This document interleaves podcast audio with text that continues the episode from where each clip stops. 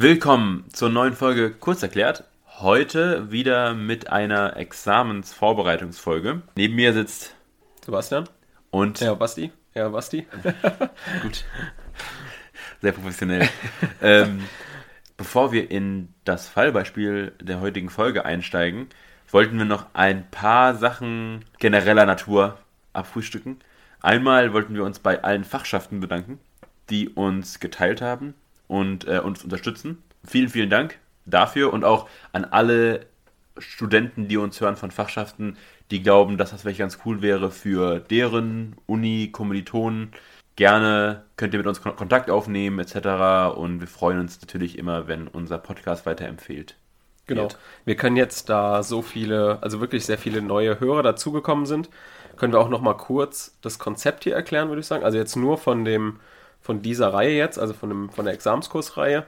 Hier wollen wir sozusagen ein komplettes Konzept anbieten, wo wir Leute parallel zum Examen unterstützen, indem wir Themen, die in den Vorlesungen drankommen, nochmal zusammenfassen, sozusagen, und es versuchen so zu erklären, wie es ein Professor nicht erklären würde. Das heißt, so ganz nach dem Motto, von Studenten für Studenten. Also wir wollen hier versuchen, so ein bisschen eine Arbeitsgemeinschaftsatmosphäre irgendwie zu schaffen, auch wenn ihr jetzt nicht bei uns sitzt, aber ähm, wir würden dann einfach jetzt halt ein Thema vorstellen und ihr könnt uns natürlich auch sehr gerne korrigieren, ihr könnt uns auch noch Anregungen schicken. Das soll also so ein bisschen kommunikativer Art sein. Und dafür ist ja ein Podcast da, dass man einfach so ein bisschen über irgendein Thema quatscht und wir reden halt über bestimmte Themen, auf die wir uns vorbereiten und die wir dann euch darstellen. Und wir hangen uns jetzt erstmal im öffentlichen Recht lang von Thema zu Thema. Und da kann ich auch schon ankündigen, nächstes Thema wird Verwaltungsrecht, weil da kamen sehr, sehr viele Nachrichten. Alle wollen mal verwaltungsgerecht erklärt kriegen. Eigentlich mein Lieblingsfach tatsächlich. ähm, aber das unbeliebteste Fach wahrscheinlich im Studium, vor allem am Anfang. Und genau, apropos am Anfang, diesen Podcast kann jeder hören, egal ob vom ersten Semester oder vom Examen. Je nachdem halt, der Examenskandidat muss natürlich noch andere Quellen einbeziehen, das ist ganz klar, weil wir hier nicht ein Repetitorium oder den Stoff eines Repetitoriums abdecken wollen und auch nicht können, weil es viel zu lange Zeit in Anspruch nehmen würde. Und die aus dem ersten Semester, für die sind manche Themen vielleicht noch zu schwierig, aber es ist auch besser, wenn man schon mal reingehört hat und das irgendwie schon ein bisschen einordnen kann. Was wir sonst noch besprechen wollten, einerseits, wir freuen uns, dass die Folgen mit Professor Stilkens so gut ankommen. ankommen, ja genau. Äh, haben da sehr positives Feedback bekommen. Für die, die es noch nicht gehört haben, die kommen immer am Mittwoch raus. Wir haben jetzt schon zwei Folgen. Kommenden Mittwoch kommt die letzte Interviewfolge. Aber ansonsten versuchen wir auch weiterhin in diese Richtung interessante Ansprechpartner zu finden. Genau. Und ansonsten heißt es für euch für die Weihnachtszeit, schaut gerne auf unsere beiden Instagram-Kanäle. Genau, denn da wird es für die Weihnachtszeit beziehungsweise für die ersten 24 Tage einen Kalender geben, wo wir Studientipps mit anderen Instagrammern, Influencern Study Grammar, genau. teilen werden. Das heißt, haltet, haltet die Ohren auf. Haltet die Augen auf. Haltet, haltet die Augen auf, äh, schaut da gerne mal rein. Und äh, genau, dann würde ich sagen, starten rein. Genau. Ähm, Thema ist heute Gesetzgebungskompetenz.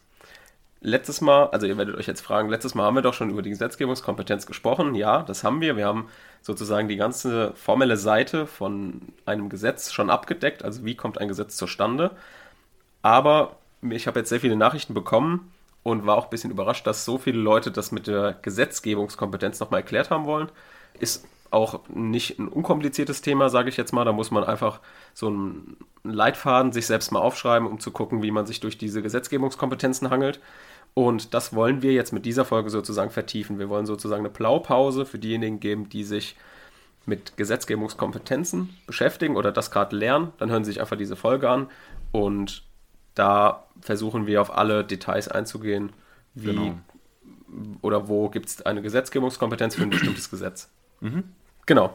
Dann ähm, starten wir mal mit der Frage, hast du in letzter Zeit mitbekommen, dass es ein examensrelevantes Gesetz vielleicht verabschiedet wurde?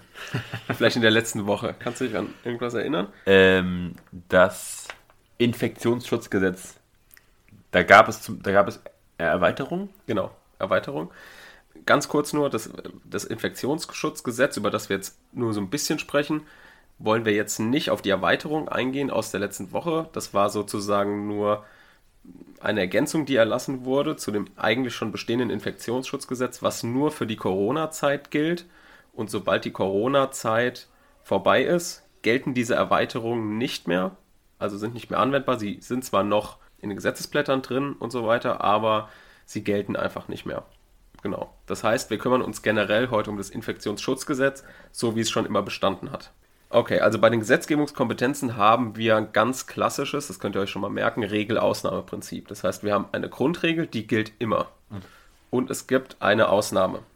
Was das jetzt genau ist, klären wir jetzt. Also, wir haben ein Regel-Ausnahme-Prinzip. Die Regel ist, dass, das steht auch in Artikel 30 und Artikel 70 Grundgesetz, dass die Gesetzgebungskompetenz bei den Ländern liegt.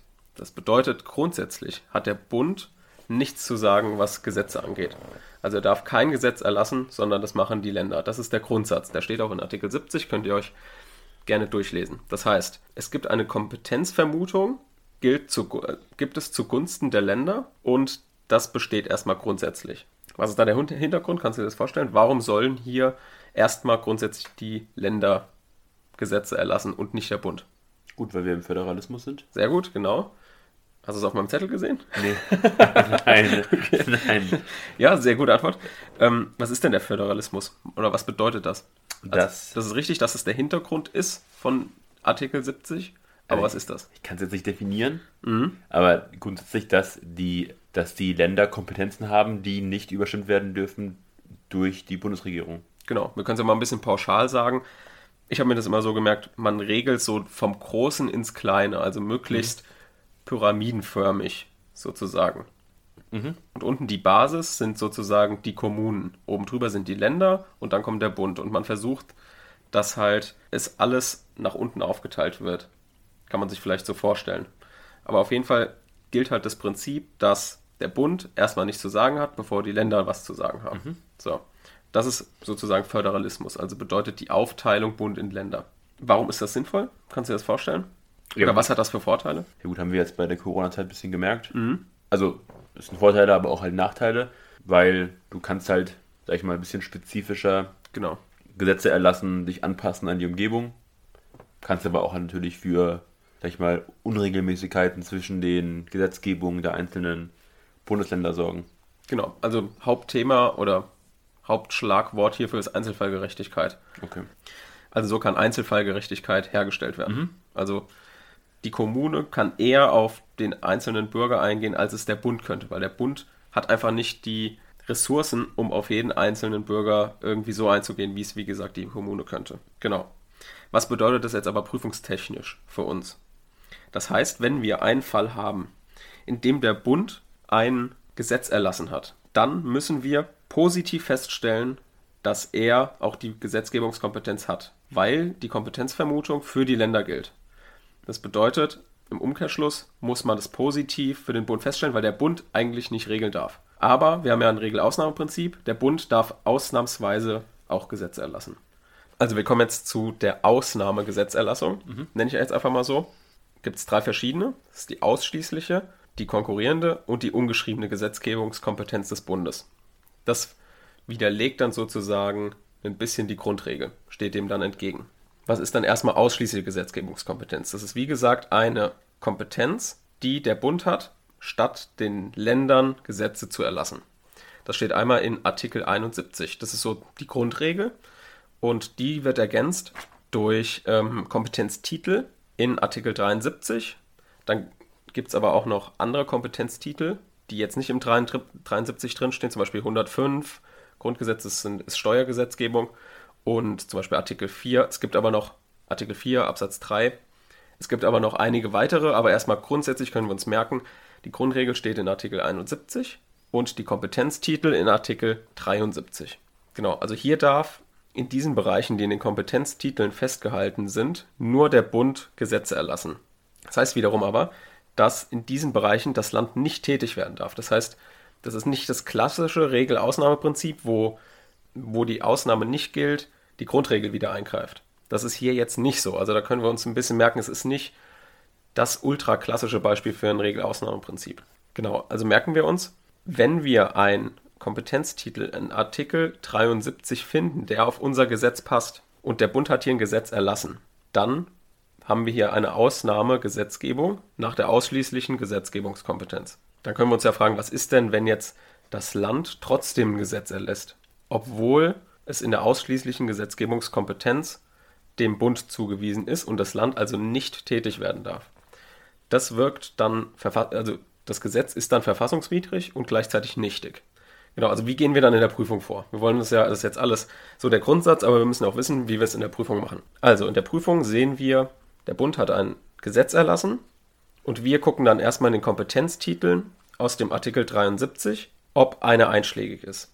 Wenn ja, hat der Bund die Kompetenz und wenn nein, müssen wir weiter prüfen. Beispiel hier ist zum Beispiel ein Gesetz zur doppelten Staatsbürgerschaft. Wenn das jetzt vom Bund erlassen würde, das steht in Artikel 71 und 73 Absatz 1 Nummer 2 Grundgesetz, ist ein ganz klassisches Beispiel dafür, dass hier der Bund die ausschließliche Gesetzgebungskompetenz hat. Das Land darf also kein Gesetz in diesem Bereich regeln. Wenn es das macht, ist dieses Gesetz verfassungswidrig und damit nichtig. Genau. Und auch wenn der Bund, das kann man sich auch ein bisschen merken, das ist eine kleine Falle, auch wenn der Bund auf diesem Bereich des Kompetenztitels nicht tätig wird, darf das Land trotzdem kein Gesetz erlassen. Und wenn es dann trotzdem ein Gesetz erlässt, ist auch dieses verfassungswidrig und nichtig. Genau, so viel jetzt vorneweg. Wir haben ja das Beispiel Infektionsschutzgesetz. Jetzt können wir ja mal gucken, ob der Kurosch das rausfinden würde als Laie aus dem Gesetz lesen kann, ob jetzt das Infektionsschutzgesetz ein Gesetz der ausschließlichen Gesetzgebungskompetenz ist. Artikel 73, oder? Artikel ähm, 73 war das genau. So, die Nummern kannst du durchlesen, guck mal, ob da irgendwas aufs Infektionsschutzgesetz passt. ich würde sagen, die, die 1 direkt. Okay, Kursch hat jetzt gelesen, äh, ungefähr 20 Minuten und dann. Nicht Spaß, so lange war es nicht. Ja, aber ich würde sagen, direkt die 1. Also ich habe sie mir. Ja, dann liest man die 1 vor. Ähm, den relevanten Teil oder das Ganze? Das Ganze. Die auswärtigen Angelegenheiten sowie die Verteidigung, mhm. einschließlich des Schutzes der Zivilbevölkerung. Ja, äh, das müsste man durch Auslegung dann ermitteln. Ja. Was könnte ausschließlich der Schutz der Bevölkerung? Einschließlich. Einschließlich? Ja, also der Schutz, also ich meine, es geht um die Verteidigung, aber es Genau, es geht um die Verteidigung. Aber gegen welche, gegen wen? Ist ja die Frage, oder? Das stimmt, man könnte, also du könntest sagen, der Feind ist sozusagen das Virus. nein, aber du verteidigst das, äh, also nein, steht Verteidigung einschließlich der Schutz der Zivilbevölkerung. Und wenn ich sage Schutz der Zivilbevölkerung, mhm. dann sage ich auch Infektionsschutzgesetz. Wäre jetzt das Erste. Ich bin jetzt noch nicht ganz fertig. Mhm. Ähm. Können wir jetzt ganz kurz sagen, Verteidigung heißt alles, was mit einem menschlichen Angriff zu tun hat. Oder was heißt Angriff, aber mit einem, mit einer Situation, wo zwei Staaten sich gegenüberstehen oder ähm, Steht das da? Das steht im Hintergrund davon, von diesem okay. Kompetenztitel. Das heißt, der ist leider nicht einschlägig, kann ich dir soweit sagen. Okay, weil hier steht ja nicht so. Also man könnte das schon so verstehen. Man könnte es wortlautmäßig so verstehen. Das ist richtig. Aber Wortlaut, haben wir auch schon gesagt, ist immer nur Anknüpfungspunkt unserer Argumentation und nicht der Schlusspunkt. Schlusspunkt ist immer Sinn und Zweck oder äh, was dahinter steht. Nur 73, ne? Nur der 73, ja. Ich würde sagen, da steht nichts. Richtig? Da steht nichts drin. Also Infektionsschutzgesetz ist schon mal keine Gesetzgebungskompetenz der ausschließlichen Gesetzgebungskompetenz. Obwohl die 73.1. Die 1 klingt gut, ist aber trotzdem falsch. Also. ja, aber schon mal gut, dass du gesehen hast, weil wie gesagt, mit dem Wortlaut, also man hätte das zum Beispiel in der Klausur auch so kurz anschneiden können, ob das jetzt einschlägig wäre. Man müsste es aber ablehnen. Warum muss man es ablehnen? Weil man wissen muss, was dahinter steht. Es steht ja Verteidigung einschließlich der Schutz der Bevölkerung. Das bedeutet. Ja, aber steht Verteidigung immer gegen andere Nationen ja, oder Gruppen? In dem Fall, in dem Gesetz schon. Okay.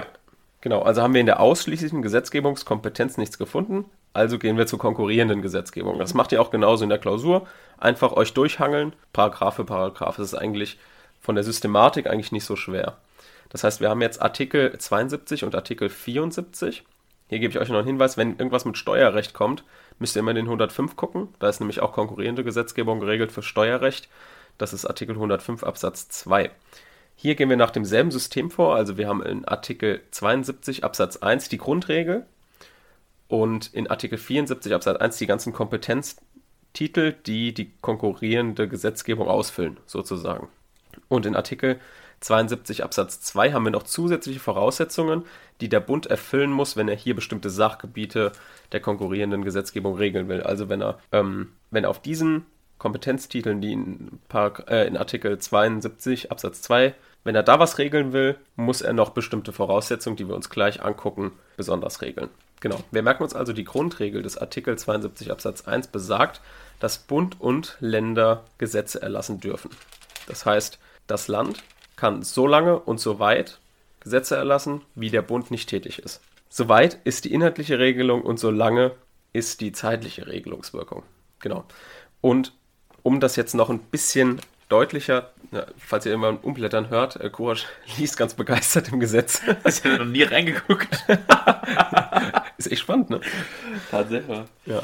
Äh, auf jeden Fall, um das für euch noch ein bisschen zu vereinfachen in der konkurrierenden Gesetzgebung, weil es jetzt noch ein bisschen komplizierter wird, hat Ibsen, das ist ein ähm, Rechtstheoretiker, sage ich jetzt mal, der hat ähm, die konkurrierende Gesetzgebung nochmal der Einfachheit halber eingeteilt, nochmal in drei Kompetenzen innerhalb der konkurrierenden Gesetzgebung. Das könnt ihr so, auch so müssen, auch so machen, müsst ihr aber nicht. Das dient nur der Einfachheit halber halt.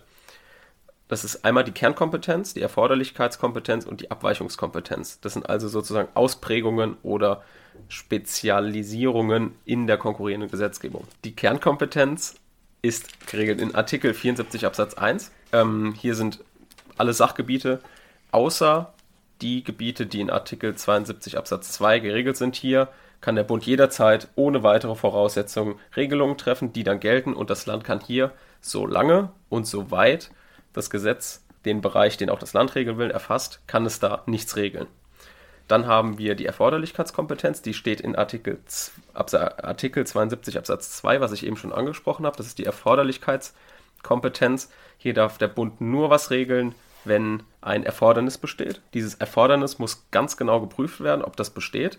Und dieses Erfordernis besteht, wenn die Voraussetzungen des Artikel 72 Absatz 2 Grundgesetz erfüllt sind. Das besteht zum Beispiel, wenn das Erfordernis der Herstellung gleichwertiger Lebensverhältnisse besteht. Aufenthalts- und Niederlassungsrecht der Ausländer steht auch drin. du bist einen ganz falschen Paragraph. Nein, 74.4. Ach so, ach so, ja genau. Ja. Lies mal vor. Gute, gute Ja, Sache. Hab ich doch gesagt. Ja, Aufenthalts- und Niederlassungsrecht der Ausländer. genau. Das heißt, Unter anderem. Also die 4, die 7. Genau, hier darf also der Bund nur tätig werden, wenn er das regeln möchte, weil die Herstellung gleichwertiger Lebensverhältnisse besteht, die Wahrung der Rechtseinheit besteht oder ähm, die Wahrung der Wirtschaftseinheit besteht. Dann bringen wir einfach mal drei Beispiele. Wann besteht denn, wann müssen denn gleichwertige Lebensverhältnisse hergestellt werden oder wann würde diese, diese Voraussetzung vorliegen? Zum Beispiel bei der Sozialversicherung. Es ist sinnfrei, wenn jedes Land per Gesetz eine eigene Sozialversicherung regeln kann. Das müssen wir einheitlich haben, damit die Lebensverhältnisse gleichgestellt sind. Wann ist die äh, Rechtseinheit zu wahren? Einheitliches Straßenverkehrsrecht.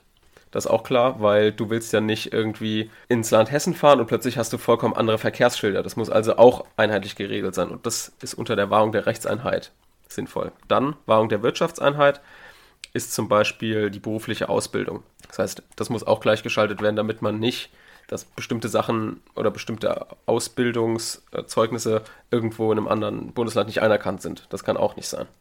So, also, nochmal ganz kurz. Wenn diese Voraussetzungen vorliegen, dann kann der Bund auf diesem Titel tätig werden, mit diesem Titel aus dem Artikel 74. Und wenn diese Voraussetzungen nicht vorliegen, dann liegt die Gesetzgebungskompetenz beim Land. Bedeutet, beim Infektionsschutzgesetz können wir das ignorieren. Weil du es schon nachgelesen hast. Sehr gut. Da gehen wir gleich drauf ein. Steht ja alles hier drin, dass man wissen muss. Ja, eben. Ja. Genau. Ähm, das heißt, wir haben eine Bundesgesetzgebungskompetenz nach der Erforderlichkeitskompetenz, wenn es einen Titel gibt aus dem Artikel 74 und das Erfordernis besteht, dass das bundeseinheitlich geregelt werden muss. Das Erfordernis besteht, wenn die Voraussetzungen des Artikel 72 Absatz 2 vorliegen. Was ist denn, wenn das zu dem Zeitpunkt des Erlass des Gesetzes besteht, aber später das Erfordernis wegfällt? Muss man sich auch immer fragen. Dann kommt Artikel 72 Absatz 4 zum Tragen. Den kannst du ja mal kurz vorlesen. Was sagt er? Weißt du überhaupt, wie man Absätze liest? Oder was die Absätze sind? Die Nummer vorne dran, Ja, oder? okay, ja, richtig. gut, danke. Also so schwer ist es ja nicht. Ey. Steht sogar vorne ab. Ja, okay. Ähm, genau, 72 Absatz 4. Durch Bundesgesetz kann bestimmt werden, dass eine bundesgesetzliche Regelung, für die eine Erforderlichkeit im Sinne des Absatzes 2 nicht mehr besteht, durch Landesrecht ersetzt werden kann. Genau, das heißt, wenn das Erfordernis nicht mehr besteht, kann es ersetzt werden. Das ist also soweit die Erforderlichkeitskompetenz. Jetzt kommen wir zur letzten Kompetenz innerhalb der konkurrierenden Gesetzgebung. Der Abweichungskompetenz ist geregelt in Artikel 72 Absatz 3. Lesen wir ganz kurz fort, das muss, versteht man eigentlich relativ leicht. Hat der Bund von seiner Gesetzgebungszuständigkeit Gebrauch gemacht, können die Länder durch Gesetz hiervon abweichende Regelungen treffen. Und hier benennt er auch wieder bestimmte Kompetenztitel, bei, der da, bei denen das Land das können muss. Einfach der Hintergrund ist, dass hier regional extreme Unterschiede sein können. Zum Beispiel das Jagdwesen, Naturschutz. Bei manchen, der Pfälzerwald hier in Rheinland-Pfalz ist wieder was anderes wie in Mecklenburg-Vorpommern, wo du kein bisschen Wald hast. Ich glaube, da, die haben kein bisschen Wald, ich kenne mich da nicht so gut aus, also wäre jetzt äh, nur eine Schätzung. Bei diesen Kompetenztiteln kann der Bund das regeln und das Land hat die Berechtigung, davon abzuweichen. Und jetzt kommen wir zu dem wahrscheinlich relativ relevanten Satz 2 der sagt, Bundesgesetze auf diesen Gebieten treten frühestens sechs Monate nach ihrer Verkündung in Kraft, soweit nicht mit Zustimmung des Bundesrates anderes bestimmt ist. Das heißt, hier kann also der Bund was regeln, im Jagdwesen zum Beispiel. Dann sagt das Land, nee, finden wir nicht gut, machen Gesetz, was sechs Monate später in Kraft tritt. Dann sagt der Bund, oh, finden wir auch nicht gut, was das Land macht, könnte es wieder umändern. Dann werden wieder sechs Monate vergehen und das Land kann wieder es umändern. Das nennt man die Ping-Pong-Rechtsprechung weil es passieren kann, dass dann immer Land und Bund sich zwei Gesetze hin und her verabschieden, was nicht sonderlich sinnvoll ist, was auch teilweise stark kritisiert wird in der Literatur, was aber jetzt nun mal so im Gesetz steht und wir damit zurechtkommen müssen. Genau, und hier haben wir dann auch in Satz 3 auf den Gebieten des Satzes 1 geht im Verhältnis von Bundes- und Landesrecht das jeweils spätere Gesetz vor. Hier haben wir also einen großen Bruch mit dem Grundsatz aus Artikel 31, das Bundeslandesrecht bricht. Denn hier könnte ja auch Landesrecht Bundesrecht brechen, wenn es das spätere Gesetz ist. Mhm. Müssen wir auch beachten. Das ist also die Abweichungskompetenz. Jetzt haben wir ja die konkurrierende Gesetzgebung besprochen und jetzt kann der Kurasch ja mal. Muss ich gar gucken. nicht nachgucken. Hat er nämlich eben schon die ganze Zeit nachgeblättert. Dann sagen wir mal die Antwort. Was haben wir denn jetzt hier? Konkurrierende Rechtsprechung. Gesetzgebung? Gesetzgebung. Das ist das Gleiche. ja, das ist das Gleiche. Im Endeffekt mhm. schon. Ja, äh, relevant ist hier 7419. Absatz 1 Nummer 19, ja. Absatz 1 genau. 19. Nicht 19a, Vorsicht. Mhm. Nur die 19, weil mhm. 19a wäre wieder 72.2. Ah, genau. Also, ja, ja. Wäre, wäre, dann, äh, würde unter die Erforderlichkeitsklausel fallen. Genau. Also, du hast auch nachgeguckt, dass der Artikel 74 Absatz 1 Nummer 19, dass der nicht in dem Katalog drinsteht unter Absatz 2 und Absatz 3. Das heißt, wir können ausschließen, dass es abweichungskompetenzlich noch problematisch wird und Erforderlichkeitskompetenz. Ich habe die 3 jetzt nicht nachgeguckt bei 72.3. Ja, aber die kann ich hier vorgeben, ist, da steht auch okay. nichts drin. Nur die 19a ja. ist bei der 72.2. Genau. Okay, also haben wir eine ganz klassische Kernkompetenz im Rahmen der konkurrierenden Gesetzgebung für den Bund. Mhm. Der Bund hat hier was geregelt, Infektionsschutzgesetz. Das heißt, inhaltlich, wenn die Länder dort was regeln wollen, können sie das nicht regeln. Natürlich können sie Sachen, die nicht in diesem Gesetz inhaltlich geregelt sind, können sie selbst regeln. Aber die Sachen, die dort geregelt sind, nicht. Genau. Dann kommen wir noch zu den letzten, einfach als Ergänzung, ungeschriebenen Kompetenzen. Genau, die ungeschriebenen Gesetzgebungskompetenzen haben wir schon in der letzten Folge gesagt, müssen vorsichtig mit sein. Das ist, ähm, ist nur was entwickelt worden, drei Fallgruppen, aber wir dürfen mit denen jetzt nicht um uns werfen. Wir müssen versuchen, immer alles unter die anderen Kompetenzen zu subsumieren. Wir haben drei äh, ungeschriebene Gesetzgebungskompetenzen. Das ist einmal Kraft Natur der Sache, bedeutet, das sind die Sachgebiete, die denknotwendigerweise nur vom Bund geregelt werden können. Wir hatten letztes Mal die Nationalhymne. Das wäre ein Beispiel. Dann haben wir die Bundeskompetenz Kraft Sachzusammenhang. Ähm, das ist immer dann der Fall, wenn eine dem Bund ausdrücklich zugewiesene Materie verständigerweise nicht geregelt werden kann, ohne dass zugleich eine nicht ausdrücklich zugewiesene andere Materie mitgeregelt wird. Das klassische Beispiel ist hier immer, öffentliche Fürsorge ist ähm, geregelt für den Bund in der konkurrierenden Gesetzgebung.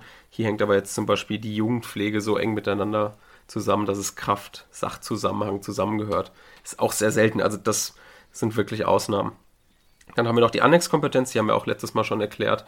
Das ist, wenn etwas so nah mit einer Gesetzgebungs- mit einem Kompetenztitel verbunden ist, dass es ähm, notwendigerweise auch zusammen und untrennbar zusammenhängt. Ein Beispiel hatten wir ähm, dann Titel mit der Verteidigung. hier müsste auch noch die Bundeswehr mitgeregelt werden kann, können. Mhm. Genau. Das war soweit? Ich habe eine Frage. Ja. Jetzt sagen wir mal, dass der Virus von einem Staat extra gemacht wurde. Irgendeinem Staat. Du meinst die gemacht. biologische Waffe. Genau, irgendein Staat. Ist vollkommen wurscht. Irgendwas. Egal. Das mhm. keine Rolle. Der wird extra gemacht. Mhm. Was mache ich dann? 73.1 oder immer noch 74 Abschnitt 1.19? Ich würde sagen, es kommt darauf an, was das jetzt regeln soll. Also wenn das jetzt die, also das Infektionsschutzgesetz regelt ja die Verbreitung im Inland. Ja. Das kümmert sich also nicht um die Verteidigung gegen einen anderen Staat, sondern man will verhindern, dass die Infektion, die jetzt nun mal besteht im Staat, reduziert wird zum Beispiel. So, das heißt, auch wenn es jetzt ein anderer Staat in Deutschland gestreut hätte, würde es am Sachverhalt nichts ändern. Aber es wäre doch trotzdem eine Verteidigungssache dann, oder? Ja, das, wenn, wir, wenn Gesetze erlassen werden, wie man sich gegen die biologische, biologische Waffe verteidigen kann, dann wäre das wieder ein Verteidigungsgesetz oder ein Gesetz, was unter diesen Kompetenztitel fallen würde. Das heißt aber, die, die Verhinderung der Infektion im Inland ist ja immer noch Sache des Infektionsschutzes. Ist ja egal, woher der Virus jetzt kommt. Mhm. Hätte ich jetzt gesagt. Ist ja auch nur ein fiktives Beispiel. Gut. Ja. So. Ähm, das war's. Ich hoffe, ähm, ihr konntet das alles gut nachvollziehen. Das ist eigentlich so äh, das zusammengefasst, was man über Gesetzgebungskompetenzen wissen sollte. Wie gesagt, man kann nochmal zusammenfassen, dass man sich einfach von oben nach unten durchhangelt. Grundregeln, Ausnahmen beachten. Ähm, ja, soweit. War's das für heute? Haben wir noch irgendwas? Nee. Dann hören wir uns am Mittwoch wieder. Genau. Mit dem letzten Teil des Interviews. Und bis dahin. Tschüss. Tschüss.